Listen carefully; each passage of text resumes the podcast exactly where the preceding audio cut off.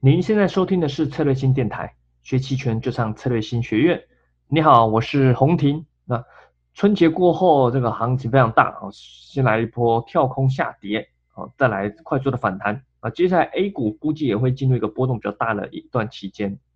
那这段期间也有很多朋友啊，也对期权开始感到兴趣了哦，新朋友了，呃，旧朋友可能春节前就布局一些期权嘛，可能是买保险，可能是做跨市啊，赌事件啊，可能赚了很多钱之类都有可能。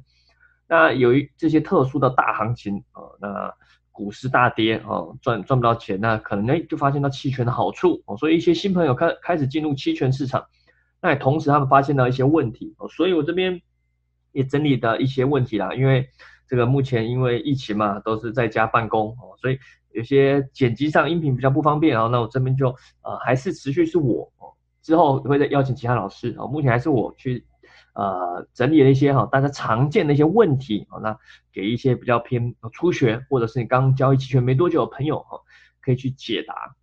第一个我们来说的是呃有人常问到哦，这个是非常常问到的问题，就是说哎买期权一开始从期权买方入手的话，买期权哦。那我要选哪个合约呢？哦，因为很多行权价嘛，还有近月、远月，就通常会问说，哎，就要做哪个合约？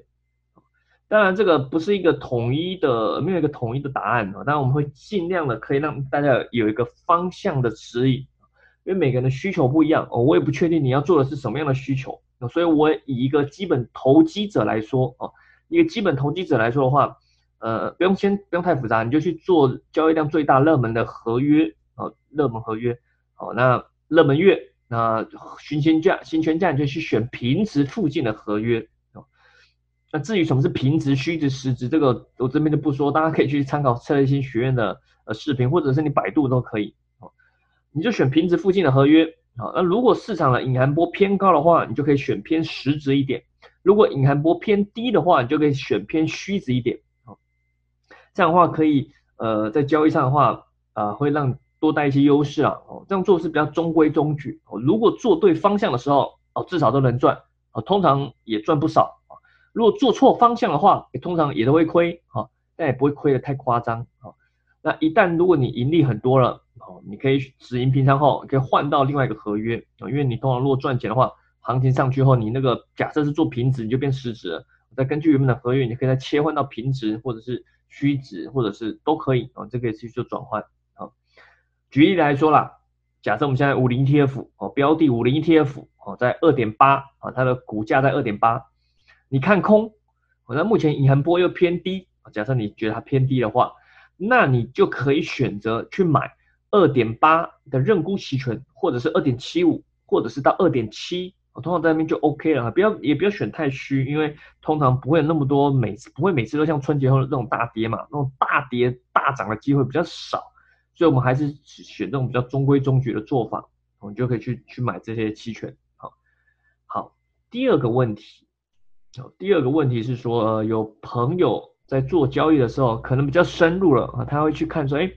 呃，他会去看一些隐含波动率啊，或者是一些什么 delta 那些希腊字母啊，所以他会觉得，这些呃，怎么数值好像每个软件不太一样？没错。因为这个算法它的参数选择不太一样啊，所以这个各家软件算出来这数值的确会不太一样。除了交易所送出来这种行情报价哈，权利金报价、买价卖价，这个绝对大家是要一样的啊，除非它有哪一家它的网络有延迟，不然这种东西是一样的啊。但是你这些什么隐含波动率啊、Greeks 啊、Delta、Gamma 啊、什么 C 达那奇奇怪怪这些，这些是模型算出来的，所以可能会不太一样。虽然期权呃。软件模型通常都用的是所谓的 BS model 哦，但里面有些参数选取会不太一样，例如什么利率啊，或者是你到期日是用距离交易日还是用日历日啊去算这个这日日天数，或者是你标的是用正常的标的的价格呢，还是你是用期权合成的期货的一个价格来去做运算，都这个这些都是可以选择的，哦，也因此会造成一些算出来的数值不太一样。不过也没关系啦，你就选择一个软件，然后去看就好了。这个就统一选一个哦。这个东西没有说绝对，除非你是做做绝对套利，那个你就要求绝对数值的一些比较精确，不然一般都是看相对值就好。所以你就选择一个软件，一直统一看它就好。之前有人会找一些券商一般的软件去跟我们这个策略性的永春软件去比，那某些情况下，你会发现两者数值差蛮多的啊。当然，我我也不确定对方是怎么别人加软件怎么去设计哦。但我们可以从几点会发现，他们有时候会有些问题哦。有我记得有个案例是说，有记得有一个合约距离到期还蛮远的，结果他那个没有一个那个没有不是很实质的一个认购期权，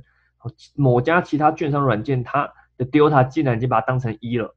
这个很明显是是有问题哦。还有最近行情很大的时候，我有看到有些竟然五零天五零天博期权近月的平值银行波已经到五十几了哦，这个也不太合理哦。所以这种不太合基本期权逻辑的话，呃，是感觉有问题的哦。那大部分情况下都是对的啦哦，但这种比较特殊情况下，我也不知道为什么他们算的会这么奇怪。那当然，我还是推荐大家使用永春软件了。但如果你不是要要求那么精确，其实大部分 OK 啦，都可以用，都可以用。好，在第三个问题是说，哎，为什么时间价值会负的？那首先要理解什么是时间价值啦。这个基础我先普及一下。哦，期权交易我们交易的价格是权利金嘛，对吧？你在报价上交易的价格是权利金，买卖啊都是根据这个权利金啊这个价格。那权利金其实在解释上通常是说它内含两种价值，一个叫内在。价值，一个叫时间价值。好，那这个细节大家可以百度或者一样参考学院网站的视频啊，我也不会讲这些太太太理论的东西哈。那简单的说，哦，内在内在价值就是你现在马上执行你的权利哦，你这个合约可以换到多少的钱啊？那多余的那些叫时间价值哦，这时间就就是对于未来未未来的一种期望。所以说，你买方买进去期权的话，如果行情都不动哦，最终到期的时候就是时间价值会全部归零。哦所以等于买方极极端的说，就是买进去期权的那那一瞬间，都是一直在随着时间过去在亏损。如果行情不动的话，好，那这就有个问题啊，时间价值通常都是正的嘛，因为你买进去要多付这时间的成本。那为什么会有时间价值为负的啊？如果有时候大家注意看，有时候在某些深度实质的期权，时间价值会负，时间价值为负，那就是说买方买进去的话，可以靠时间赚钱，哇，这也太好了吧，对吧？这对买方来说是太太好的优势。为什么这样？这是软件算错还是什么情况？呃，这是有可能的。如果因为靠近到期的时候，比较深度的一些实质期权，可能是认购，也可能是认沽，许多人他可能不想要到期去行权，所以他会选择去平仓，把他买方去平掉。你的期权买方要平掉，要做什么？你是不是就要去卖出，对吧？好，期权你原本是买入，哈，要平仓掉就是卖出。如果如果很多人是这样，那就是很多人会去卖，然后去卖。那卖卖卖卖，那就会可能超过它应该有的价值，反而比原本价值还低，哦，那就变时间价值是负的，哦，就是负的。那当然，你看到时间价值为负的话，感觉是是可以赚的嘛，对吧？所以如果你有现货的话，啊，可以去做套利，哦，去多赚这一点点几乎零风险的负数的时时间价值。就说例如你买进，呃，你例如你啊，例如你看到认沽好了，啊，你看到呃认沽有有负的。啊，有有时间价值为负的啊，你可以买进这个期权啊，买。但是你如果到期要行权啊，怎么办啊？行权你要丢股票嘛，对吧？那你也可以提前就是买进股票哦，去锁住哦，去锁住它一一定的空间。不过这种情况是在 ETF 期权这种实物交割比较容易出现这样的情况啊啊，因为大家不太想去做股票这种 ETF 的实物交割，因为你要牵扯到很大量的资金的动用。而且还是 T 加一，还要多等一天，所以大部分人会不想行权。哦，那而且到期的时候，诶，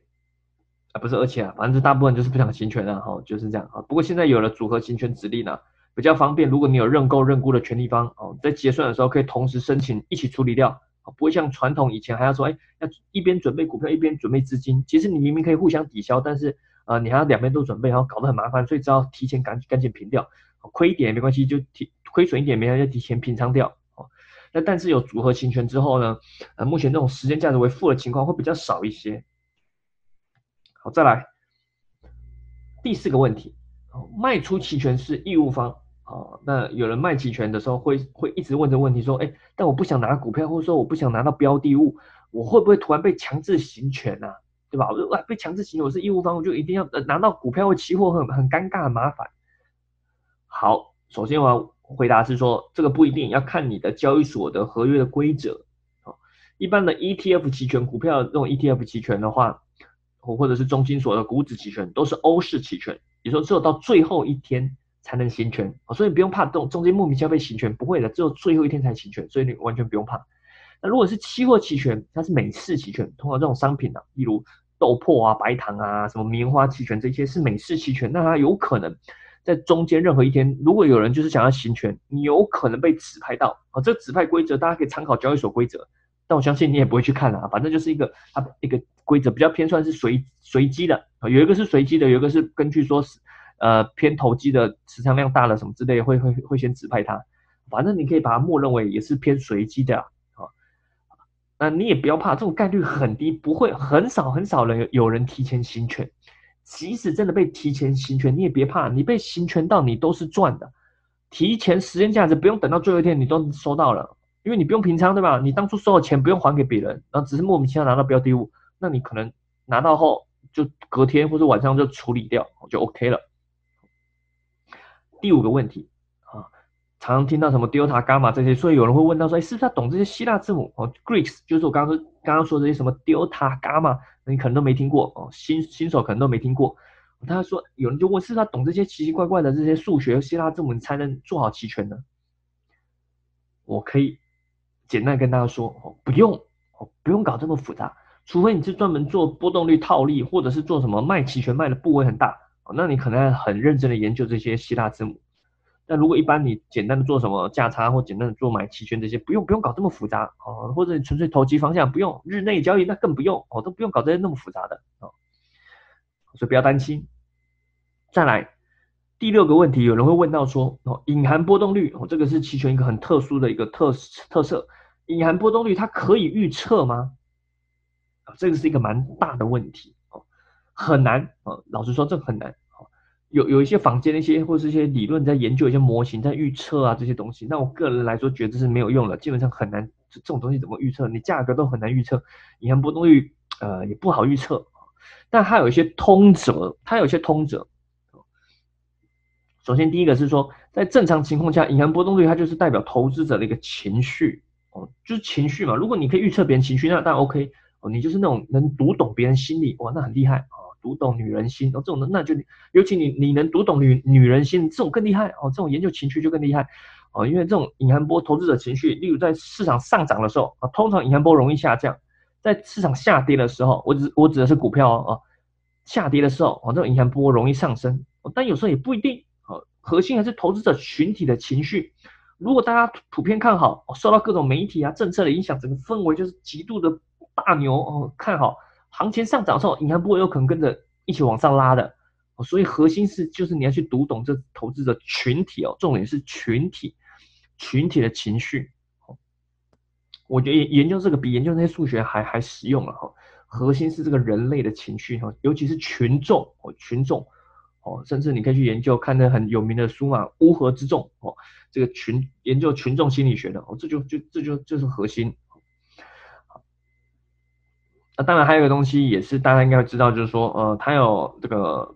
均值回归啊，银行波动率低不会一直低，高也不会一直高，就像人的情绪嘛，不可能永远一直低潮吧，也不可能永远一直嗨嘛，你总不能今天嗨，明天一直嗨嗨嗨，对吧？总总会情绪会回落嘛，甚至你一直低潮，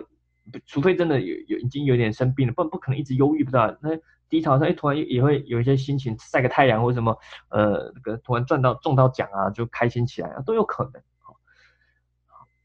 那还有一个是说，近月的变化通常会比远月快哦，比较晃动会比较快哦。这这个，如果你把多个月份的银行波哦，这个比较专业了，听得懂就可以听，听不懂就算了啊。就是例如你把多个月份的银行波动率啊，VIX 那些值一起摆摆在一起看啊，像我们永春大师软件有可以给大家这样看，你就很像在看 MA 那种移动平均线，你就看到那种周期比较短的，就是近月的银行波的曲线变动会比周期长的周期就是远月的快，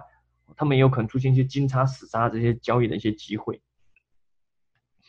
好，最后一个第七个问题啊，就有人也是蛮常问到的哈，尤其是一开始接触期权市场，或者是想要深入的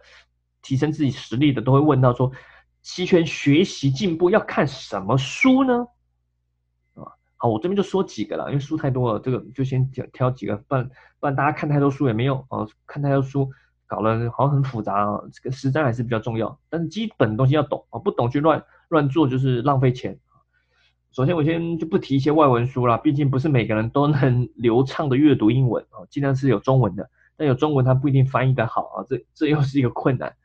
哦。首先推荐第一本是这个是最最基础的哦，《三小时快学期权》哦，这个是我们国内交易所上交所出的这这种普及的书哦，也不要小看交易所出，好好好像会很无聊哦，不会的哦，其实还不错的啊。这个书里面的基本的一些规则和基本策略基本上都有，所以熟读后基本上已经 OK 了哦，就像个入门手册，已经可以上手交易了。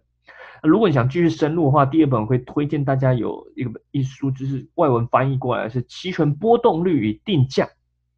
基本上它里面把整个期权银行波动率、波动率的各种各种东西做了全面的解读。所以你想要更了解期权一些特色啊，波动率怎么影响价格，怎么去利用它来呃获利啊，辅助你方向上的投机啊这些，这本书就非常实用。啊，第三本我想一下就可以选那有有一本叫《选择权卖方交易总览》。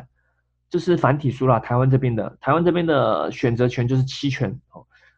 那这个东西好像呃，国内好像好像不确定，好像没有，可以上淘宝看一看啊。它就主要讲啊选择权嘛，就期权卖方的交易总选择权，书名叫选择权的卖方交易总览。它主要是讲期权卖方各种交易的经验还有判断。对于如果你想做卖方的话，是有一定的帮助。当然除了这些啊，你也可以搭配策略性学院的网站的视频啊。哦，里面有很多从基础到进阶都有，但更重要的是实际的操作。我我已经讲过非常多遍了啊，你可以小资金尝试也 OK 哦，甚至你用商品期权也是 OK 的哦。毕竟商品期权是比较好开户的哦，门槛也比较低哦，不用什么五十万资金审核了。它它好像你只要做一些期货交易，你基本上就可以开了哦。所以它你拿来练手的话是非常适合的。毕竟期权一些特色啦模式它是一样的哦。一开始你也没多少钱嘛，不要担心商品期权，你反正几千块。练手是很重要的啊，不然书看太多，呃，这叫什么？行呃不行万里哎不是，呃做做万笔书啊不读万卷书不如做几笔交易啊，对吧？好，最后推荐一下我们最近策略新学院跟一样在找了沈发鹏老师啊，知名的私募期权的投资总监，开了一个叫期权波动班啊，专门是教呃一些波动率交易搭配方向上的一些呃策略。毕竟波动率是期权交易的核心嘛。如果你不懂波动率，基本上只是把期权当做杠杆工具了，也可以。如果你方向看得准，这样也是 OK。但你就没有真正理解期权的优势或是劣势。熟练波动率是是每个专业期交易者的必备能力啊，也是决定长期稳定获利的一个蛮关键的因素。好了，反正想报名这些课程，或是想了解更多期权的培训什么的，欢迎利用策略性学院网站或者是策略性公众号。或者是咨询我们的工作人员哦，策略性小姐姐，或者是在喜马拉雅电台下方留言咨询都 OK。好了，那这个这段期间，希望我们这个疫情赶紧这个缓和结束，那大家也乖乖在家里，好可以读书学习、工作或者是做交易那我们尽快度过这段期间，然后迎向更美好的未来。好了，那我们下期再见喽，拜拜。